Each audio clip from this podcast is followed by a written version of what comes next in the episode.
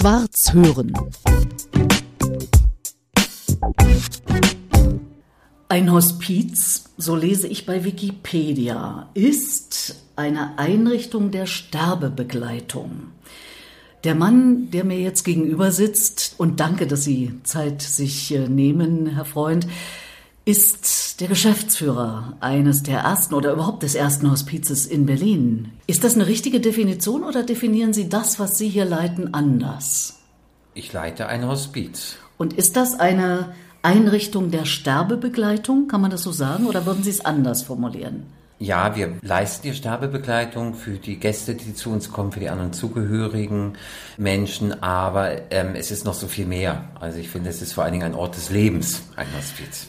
Also Leben und Tod, nah beieinander. So sieht's aus. Genau passend zu unserem Podcast, äh, den wir jetzt hier gerade aufnehmen werden. Sie strahlen, hier strahlen sowieso alle, wenn man über die Gänge läuft. Man könnte ja vermuten, in einem Hospiz, wo Menschen hier sind, die wahrscheinlich in absehbarer Zeit sterben, dass da eine ganz andere Stimmung ist. Aber das ist offenbar ein Klischee. Das ist ein Klischee. Also viele denken auch erstmal, es ist ein dunkler Ort, an dem man kommt und sind dann ganz überrascht, wenn hier die Fahrstuhltüren aufgehen und man hat die Sonne und die große Dachterrasse und eben, wie Sie sagen, strahlende Menschen um sich rum, Lebendigkeit und Quirligkeit. Aber bei uns ist das Thema Tod und Sterben dunkel besetzt. Wie meinen Sie das mit dunkel besetzt? Sie meinen in der Gesellschaft dunkel besetzt, ja, nicht hier im der? Nein, in der Gesellschaft. Ja, also der Blick auf Tod und Sterben ist in der Regel düster besetzt. Das heißt, viele Menschen rechnen damit, ähm, dass auch eine düstere Atmosphäre in Hospizen herrscht oder an den Orten, wo Menschen eben auch sterben. Und dem ist aber nicht so. Mhm. Was nicht bedeutet, dass es hier auch sehr traurige Momente gibt. Ja. Ganz klar. Ja. Sie selber sind Geschäftsführer seit April dieses Jahres, aber nicht erst seit April dieses Jahres äh, mit diesem Thema beschäftigt. Sie sind schon seit äh, zwölf Jahren hier im Rikam-Hospiz, angefangen ganz normal als Pfleger. So, ja, genau. Das ist Ihr Beruf. Das ist mein Beruf. Und wie sind Sie dann in Hospizzusammenhänge geraten? Also bei mir geht es recht früh los. Meine Mutter hat da so eine der ersten Hauskrankenpflegen in Deutschland gegründet. So Ende Aha. der 70er Jahre war das. In Berlin? In Berlin. In Westberlin? Mhm. Genau, da muss ja? man noch Westberlin sagen, in Hermsdorf, mhm. in Reinickendorf. Und ähm, damals war es so gewesen, dass es auch gar keine Versorgungsverträge oder so etwas gab oder Verträge mit den Krankenkassen. Also das entwickelte sich alles erst und ich hatte das als Kind also schon mitbekommen, dass meine Mutter selbstständig als Krankenschwester tätig war. Wir hatten auch manchmal Menschen bei uns zu Hause. Wir hatten relativ viel Platz in Hermsdorf gehabt. Und später hatten meine Eltern dann so eine Hausgemeinschaft in Wannsee, wo verschiedene Menschen zusammen gelebt haben mit verschiedenen Krankheitsbildern, auch bis ans Ende ihres Lebens im Grunde genommen. Ja, wie so eine Wohngemeinschaft. Und da habe ich sehr schnell entdeckt, dass mich das Thema interessiert und ich habe mit 16 Sterbebegleitung begonnen bei AIDS-Patienten. Also es war ja die Zeit gewesen, Anfang der 90er, Mitte der 90er, wo eben ah, so viele ja. Menschen starben. Genau. Das heißt, man könnte sagen, es ist bei Ihnen so in der DNA fast drin, weil die Mutter äh, sowas genau, gemacht hat und, und Sie Vater kennen das schon und, ja, also, von Kindesbeinen an und genau. dann schon als 16-Jähriger die erste Sterbebegleitung. Da war ich natürlich noch nicht ausgebildet und ähm, hatte Menschen mit begleitet. Also ich habe dann eher im Haushalt geholfen und ja, blieb bei den Menschen, damit jemand da ist. Ne? Das war damals auch alles noch nicht so reglementiert gewesen und hatte auf jeden Fall da viel der Begegnung gehabt. Mit jungen Männern ähm, waren das ja zu der Zeit. Das kommt man noch hinzu, junge Männer, ne? Ja. Junge Männer, die demnächst sterben werden. Also das war wirklich nicht leicht. Ich kann mich sehr wohl an die ersten Begegnungen erinnern, auch ähm, die Zeichnung, die die Menschen trugen, also das Vollbild AIDS, so wie wir das jetzt kaum eigentlich noch sehen hier in unseren in unserer westlichen Welt, sage ich jetzt mal, da durch die Medikationen das war schon erstmal heftig und, und ähm, auch belastend. Für die Betroffenen natürlich auch. War ja mitten aus, wirklich aus dem Leben rausgerissen und mhm. stigmatisiert und alles. Also das war ja eine ganz, also ich fand das sehr belastend. Ja. Zum einen. Zum anderen ähm, war aber auch zu sehen, was man halt schon auch tun kann am Lebensende. Und da strahlt er gleich wieder, wo man sie sehen könnte. Das heißt, sie ziehen ihre Kraft daraus, was man eben den Menschen zu guter Letzt auf eine begrenzte Zeit noch Gutes tun kann. Genau. Dann sagt er immer, es ist nichts mehr zu tun, aber ne, es ist immer sehr viel, was man, was man noch geben kann und vor allen Dingen, ähm, wie man auch Nöte lindern kann, Symptome lindern kann, sodass man im besten Fall dahin kommt, eine Begleitung zu machen, dass der Prozess des Sterbens als ein Teil des Lebens wirklich wahrgenommen wird und weniger die Belastung im Vordergrund steht als ein Abschluss eines Zyklus. Und eine Kollegin von mir hatte damals, nämlich als ich so jung war und ähm, ich eine Sterbebegleitung gemacht hat. Sie kam als Krankenschwester dann dazu in der Nacht, also sie war mit vor Ort, weil sie die Morphine gegeben hat oder die Medikamente überhaupt gegeben hat. Das durfte ich noch nicht. Und ich bin morgens mit ihr dann nach Hause gefahren und sie hat mich mitgenommen im Auto und fragte mich eben auch, wie es mir damit jetzt ginge. Und ich war so ein bisschen unschlüssig und sie sagte dann für mich einen ganz prägenden Satz, nämlich, dass sie meinte, ach weißt du Philipp, ich finde, wir sind die Hebammen am anderen Ende. Und da ging bei mir so eine Welt auf. Ja, weil ich dachte, aha, man hat diesen Wehenschmerz, man hat diese Kämpfe, sicher auch kurz vor der Geburt, also was, was wir Menschen erleben, bevor wir auf die Welt kommen, ähm, geht ja auch in ein Ungewisses, in eine Unendlichkeit. Eine ganze Welt bricht zusammen. Es gibt Schmerzen, Not und Leid und Trennung. Bei der Geburt? Ja, im Grunde so, genommen, wenn das ich... Das Kind ich, kommt aus dem Mutterleib insofern. Ja. Aha. Da stürzt doch erstmal eine Welt zusammen. So habe ich es überhaupt noch nie gesehen. Als Mutter habe ich gedacht, Mensch, toll, es ist jetzt was Neues da. Ja. Also für mich stürzte da nichts zusammen. Nein, ich glaube für die Außenstehenden, also für die, der mehr weiß oder die, die mehr weiß, natürlich nicht. Aber ja. für so ein, also das ist jetzt auch, das sind einfach meine Überlegungen dazu. Also als Ungeborenes weiß ich ja nicht, was jetzt passiert. Es geht dann einfach los und ich kann mich wieder artikulieren, noch finde ich halt. Ich erfahre eine Trennung von ich etwas. Ich werde abgenabelt, sagt man ja. Ganz genau. Die Nabelschnur wird durchschnitten. Und ich muss da durch, ja. Also oh, es ja. gibt auch kein Zurück. Das ist auch mit Angst und Schmerz. Ich weiß nicht, wo es hingeht und es wird kalt. Und also das ist, glaube ich, eine sehr, sehr tiefe Erfahrung, an die wir uns bewusst nicht erinnern, aber die, denke ich, schon in uns, also bin ich sehr sicher in uns drin steckt. Und wenn ich das jetzt übertrage auf das Ende, warum nicht da auch ähnliche Prozesse in dem Übergang in das Ungewisse? mhm. hinein. Was jetzt von der Idee her getragen ist, dass danach was kommt? Also in irgendeiner Form geht es weiter, da bin ich sicher, aber ich habe da eher so einen Ansatz, also ich bin jetzt nicht sehr religiös oder spirituell sicher schon, aber ich bin da eher naturwissenschaftlich unterwegs. Also ich weiß, mhm. die Atome bleiben als Ganzes da und wir verändern immer wieder die Form. So, also mhm. das denke ich. Aber wir wissen eben nicht, was kommt. Also es ist ein Ungewisses auf das wir uns zubewegen. Und dabei begleiten Sie. Dabei begleiten wir. Und machen, da ja Palliativmedizin heute sehr weit fortgeschritten ist, also dass der Mensch äh, so wenig äh, Schmerzen hat wie möglich in der letzten Zeit. Und was machen Sie noch?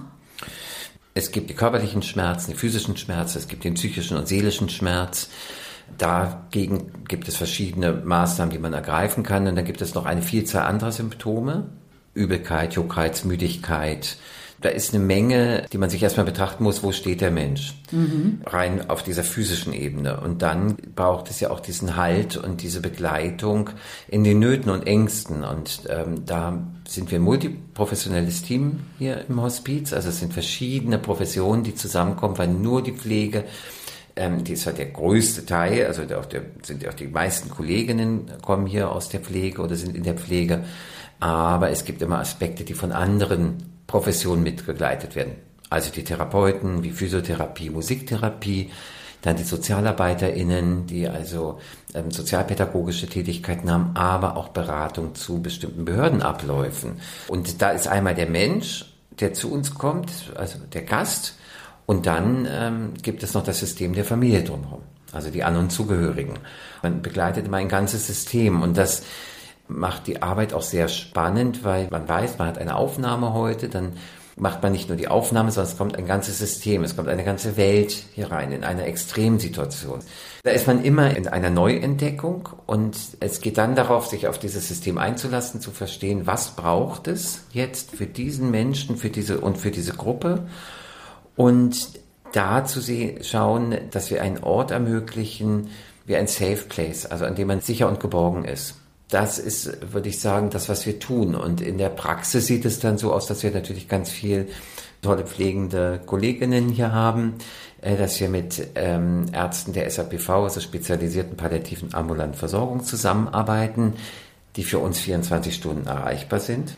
Wir haben Köchinnen im Haus, also es wird alles frisch gekocht und selber ähm, gemacht, auch nach Wunsch. Ich glaube, das ist so einer der großen Parts, auch ähm, die so ganz, ganz wichtig sind, um zu sagen, das ist ein Zuhause und das ist ein guter Ort. Also wir haben eine Esskultur, es riecht nach Essen, man kann sich was wünschen, es wird geguckt, dass, dass man das bekommt, was einem bekömmlich ist.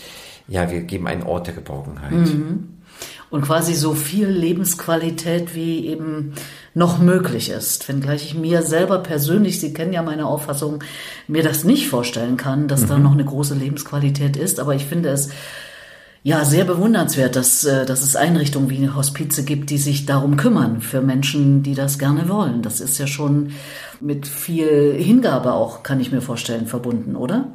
Ja, also so aus Versehen kommt man nicht ins Hospiz nee. zum Arbeiten. Ne? Nee. Ähm, und mit der Lebensqualität, das ist ja immer so ein, ja, was ist Lebensqualität? Mhm. Ja, die ist bemessen so individuell, wie wir alle sind und auch bemessen daran, in welcher Lebenssituation ich mich jetzt gerade befinde. Und wir wissen nicht, wie wir dann wirklich reagieren, also wie wir mit uns umgehen, wenn die Zeit gekommen ist. Jetzt ist es ja häufig auch so, dass Menschen auch schon ganz lange Krankheitserfahrungen hinter sich haben. Also mhm. es, es, gibt manche, da ist es, liegt die Diagnose sehr kurz zurück, andere haben schon jahrzehntelange Krankheitserfahrungen und, und Krankheitsbiografien. Da gibt es natürlich unterschiedlichen Umgang mit der Thematik. Was wir schon auch feststellen häufig ist, dass es ja so eine Gleichzeitigkeit der Dinge gibt. Also einerseits, dass Menschen kommen und sagen, gib mir die Spritze, ich mag jetzt nicht mehr leben, mhm. ich kann nicht mehr, ich möchte niemand zur Last fallen oder ich schaffe das alles Gibt's das nicht. hier auch? Nein. Nein. Ähm, das ist nicht, das, nicht die Idee von Hospiz. Nee, genau. Mhm. Wobei also auch wir uns mit der Thematik beschäftigen als Hospizler oder auch die, die Hospizgesellschaft natürlich, mhm. ähm, weil das Thema einfach in der Welt ist. Also der assistierte Suizid. Richtig. Ja. Aber bisher ist das noch nicht Teil, jedenfalls hier bei uns haben wir das noch nicht als Angebot, sage ich jetzt mal. So, Sie sagten, das wäre das eine, das ist aber nicht das, was Sie machen. Genau, und das ist diese Ambivalenz. Und ich möchte jetzt sterben, gebt mir also eine Spritze.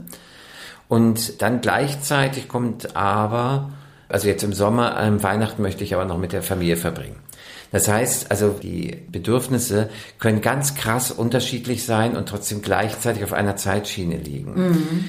Und wir machen schon auch die Erfahrung, da will ich mich jetzt nicht zu weit aus dem Fenster lehnen, aber wir machen häufiger die Erfahrung im Hospiz, dass eben genau die Menschen kommen und sagen, ich möchte die Spritze, dass da häufig ähm, auch eine Unterversorgung an der einen oder anderen Stelle ist. Sei sie emotional, sei sie medikamentös. Also wenn Symptome dann in den Griff gekriegt sind und nach ein paar Tagen die Menschen, wir sagen immer, hier angekommen sind, dann gibt es häufiger auch eine Rückmeldung, so etwas hätte ich mir gar nicht vorstellen können. Ich habe es gerade noch mal so gut. Ich kann wirklich noch mal über Dinge sprechen. Ich kann reflektieren.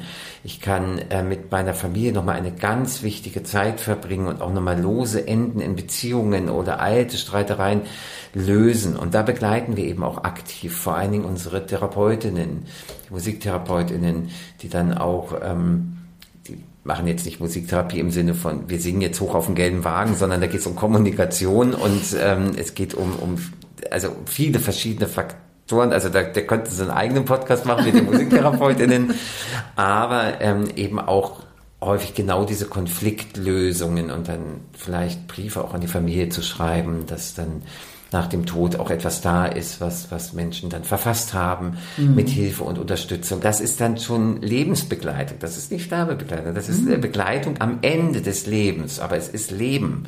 Leben ist ja da. Naja, ich kann es nur bestätigen. Ich äh, war bereits vor mehr als 20 Jahren öfter bei Ihnen im Haus. Da waren Sie noch nicht da, aber ich schon als Journalistin. Habe damals für das Inforadio vom RBB, vom Rundfunk Berlin-Brandenburg, eine Feature-Reihe gemacht und war öfter hier im Haus und habe Gespräche auch mit Menschen geführt, die hier dann die letzten Tage bei Ihnen verbracht haben, aber auch mit Mitarbeiterinnen und Mitarbeitern. Und das ist wirklich, das ist nicht wie in ein Altersheim reinkommend, was ich in den letzten Jahren erlebt habe, weil meine Eltern das betraf, wo ich dann immer dachte, oh, schnell wieder raus, sondern es ist wirklich hier so eine angenehme Atmosphäre, durch die Terrasse zum Beispiel, aber auch durch die Helligkeit, weil sie hier oben sind. Und selbst wenn dann eine Kerze an der Tür stand, wenn ich 14 Tage später gekommen bin beim nächsten Mal, und derjenige, mit dem ich 14 Tage vorher noch gesprochen habe, gerade an dem Tag gestorben war, war das auch irgendwie so, ja, äh, natürlich irgendwie traurig, aber auch nicht so, wo ich sage, oh, um Gottes Willen, damit will ich nichts zu tun haben. Also sie schaffen das, so eine Atmosphäre zu schaffen, glaube ich. Das funktioniert ganz gut, ne? Ja, und ich glaube, das liegt eben daran, wenn Sie sagen, die Kerze vor der Tür, also dass mit dem Thema offen umgegangen wird. Mhm. Und das, was wir vorhin angesprochen hatten, mit dem Düsteren, ja, mit dem Bedrückenden. Ich glaube, das hat auch viel damit zu tun, wenn man ähm, eine solche krasse Thematik, sage ich jetzt mal, beiseite schiebt und versucht, einen Deckel raufzuhalten, was ja gar nicht funktionieren kann. Denn by the way, wir alle wissen, dass wir sterben. Das ist die einzige Wahrheit, die wir wirklich haben. Mal abgesehen davon, dass wir geboren sind. Das wissen wir auch, aber können wir uns nicht sicher sein im letzten Schluss. Aber da könnte man jetzt nochmal. aber wir wissen, wir werden sterben und haben mhm. für diese eine Gewissheit, also das, was wir wirklich wissen, davor fürchten wir uns am meisten. Also das ist eigentlich verrückt. Aber ähm, die Sichtbarmachung, mhm. ja, das schafft Raum, sich auszutauschen, Ängsten einen Raum zu geben. Und wir kennen das aus, schafft man zum Albtraum, sich umzudrehen und sieht den Verfolger an, verfliegt die Angst oder Ängste werden größer, je mehr wir sie einengen und versuchen wegzudrängen, denke ich. Und die Sichtbarmachung und der offene Umgang mit der Thematik ist auch für viele Kolleginnen, wie ich im Laufe der Jahre mitbekommen habe, auch ein Grund, zum Beispiel in der Pflege zu wechseln. Also nicht jeder und jede Pflegende wollen in ein Hospiz gehen. Aber die Menschen, die herkommen, beschreiben schon, dass sie gerade in äh, will da gar kein Bashing machen, ja, aber jetzt in, in, in großen Krankenhausbetrieben ähm, oder an Orten, sagen wir jetzt einfach mal, wo, wo es vielleicht nicht so eine palliative Sterbekultur gibt, wenn es jetzt nicht eine Palliativstation ist, dass die Erfahrungen, wenn über Tod nicht adäquat gesprochen werden kann, wenn ich eher behandle, obwohl ich kurativ nichts tun kann, sondern palliativ tätig werden müsste, also in Anführungsstrichen sinnlose Behandlungen, lebensverlängernde Maßnahmen, fehlende Gespräche, obwohl man den Menschen merkt, die wissen genau, was passiert, aber es gibt keine Struktur, in denen sie ihre Ängste lassen können, dass das als viel, viel belastender empfunden wird, mhm. als eben offen damit umzugehen und dann ähm, auch alles im Sinne des Fakts, wie die Sachlage jetzt ist, wie die Situation ist, handeln zu können. Ja. Sie machen das professionell. Es ist Ihre Profession, sich jeden Tag ja mit dem letzten Teil des Lebens zu beschäftigen. Sie sind jemand, wir haben uns auch kennengelernt bei einer großen Veranstaltung, der dann da vorne steht und sagt, äh, wir brauchen Spenden für unsere Arbeit. Mhm. Und das hat ja auch gut funktioniert. Ja. Also Sie werben Gelder ein, Sie müssen alles Mögliche machen und tun alles Mögliche dafür, dass das hier gut läuft. Wie ist denn das mit Ihnen persönlich? Haben Sie Angst vom Tod? Ich denke ja. Also ähm, ja, also ich möchte nicht sterben. Aber wie und kriegen Sie das hin, nicht zu sterben? Ja, das geht ja nicht. ich kann nur jeden Tag aufpassen, wie ich über die Straße gehe ja, und alles, also was ich im Griff habe, da gucke ich, da kann ich schauen. Ich habe ja keinen Vorteil, also oder ich, ich weiß vielleicht etwas mehr über bestimmte Krankheitsbilder und habe viele Familien kennengelernt und, und, und, und sterbende Menschen kennengelernt über die Jahre. Aber ähm, das war es dann auch so, wenn es mich betrifft oder wenn es meine Familie betrifft, meine Freunde, dann bin ich Angehöriger, zugehöriger Partner oder eben selbst betroffen, da weiß ich nicht mal, ob das, was ich weiß, nicht vielleicht sogar hinderlich? ein bisschen hinderlich sein kann oder weil sie zu viel wissen. Da kann, ne, ja, also wenn man weiß, so was, ja, was, was so passieren kann. Ja. Ich gehe, glaube ich, damit um wie die meisten Menschen, die aber dennoch den Tod nicht so aus dem, aus dem Leben sperren. Aber ich habe, ich mag nicht sterben und gucke da schon auch ein bisschen skeptisch in die Zukunft. Denke, oh, mm. was, was kommt denn dann da irgendwann? Und dann schiebe ich das auch wieder weg. Das ist ja das, was die meisten Menschen machen, weil es ja diese Ungewissheit gibt, mhm. weil wir es nicht wissen. Deswegen gehe ich ja damit so um, dass ich äh, sage, okay, ich nehme das Thema Tod für mich als was sehr Produktives, so wie Sie es auch schon mehrfach gesagt haben, äh, Leben und Tod gehört zusammen. Und ich nutze sozusagen die Kraft, die mir der Gedanke gibt, dass es irgendwann vorbei ist, dafür möglicherweise noch intensiver meine Dinge zu betreiben, das Leben noch mehr zu genießen noch mehr zu leben, als mhm. äh, ich das vielleicht immer schon getan habe. Wobei da ist fast nichts zu steigern, wenn ich das mal so sagen darf. Der Tag hat ja nur 24 Stunden. Können Sie mit so einem Gedanken was anfangen, dass man sagt, okay, ich weiß, es wird zu Ende sein. Vielleicht in meinem konkreten Fall, das wissen die Hörer des Podcasts, sogar dann möglicherweise eben auch ein selbstbestimmtes Sterben. Mhm. Im Sinne von, ich lebe selbstbestimmt, also möchte ich auch äh, selbstbestimmt sterben. Können Sie sich mit so einem Gedanken anfreunden oder wie finden Sie, wenn einer sowas sagt, so wie ich jetzt? Ah, ich kann damit ganz doll mitgehen und ähm, das ist ja eben etwas, was man für sich individuell entscheidet. Also jetzt, wo Sie das sagen, klar, vielleicht mache ich das einfach schon sehr lange, so dass ich da mal überlegen muss. Also das Leben sehe ich auch als kostbar an. Und ähm, das Wissen um die Endlichkeit, also die tägliche Auseinandersetzung damit, wobei das ja jetzt in meiner Position weniger geworden ist im direkten Kontakt als mehr in der Organisation des Ganzen, denke ich, dass ich das schon so Reifungsprozesse hatte über die Jahre. Also das sind so Haltungen wie, wie trenne ich mich in Beziehungen, wie ähm, gehen Freundschaften mein beispielsweise auseinander, also, oder möchte ich mein Herz nähren mit, mit Zorn und Hass? aus Wut oder Verletzung oder versuche ich andere Lösungen zu finden, um versöhnlich die Dinge auseinandergehen zu lassen, bei allen Schmerz und bei allem Trauer, was, was, was solche Prozesse mit sich bringen.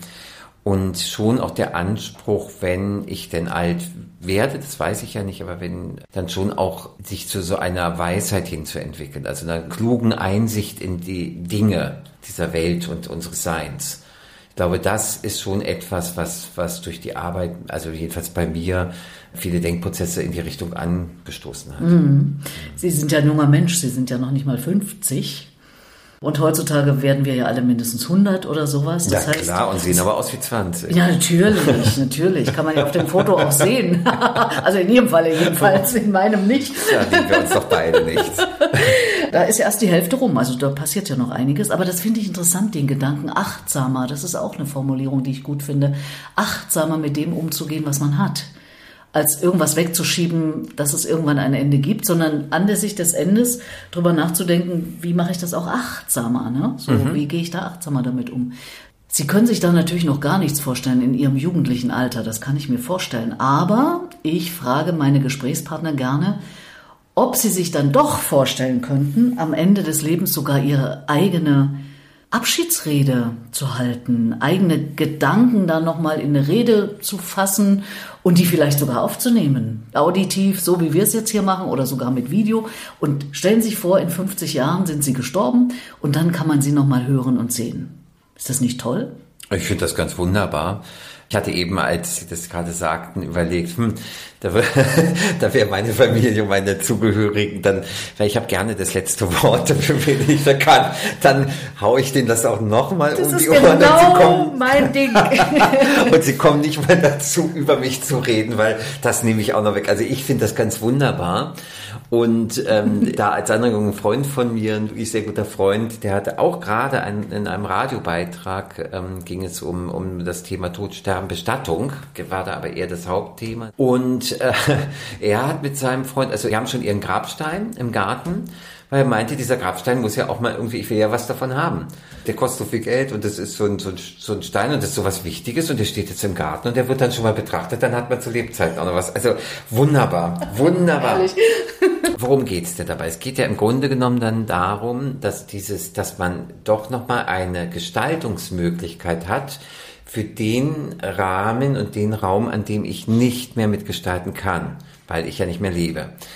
Und das ist vielleicht auch etwas, also jetzt nochmal um das Hospizliche zu gehen, also ähm, ob das diese Abschiedsbriefe sind an Familie oder diese, oder das sind ja keine Abschiedsbriefe, die das Vermächtnis eigentlich, mhm, mhm, was ich meinen Angehörigen lasse, oder ob ich meine Trauerrede, meine eigene Traueransprache halte und also formuliere und, und auch aufzeichne, ob ich wie auch immer Dinge noch verfüge. Das heißt ja, dass ich noch etwas in die Zukunft wirksam bin, ob und das mit dem Tod irgendwie nicht endet. Also ich glaube, es hat etwas sehr Tröstliches.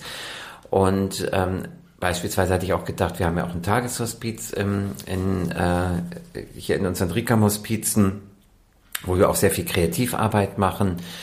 Äh, es ging stationär, aber auch das, was mich mir vorstelle. Ich habe mal mit einem Bestatter gesprochen und ähm, gefragt, ob es denn ungebrannte Urnen gibt, also unbehandelte. Und ja, da gibt es so Rohlinge, die sehen ganz schön aus. Das ist so ein heller Ton.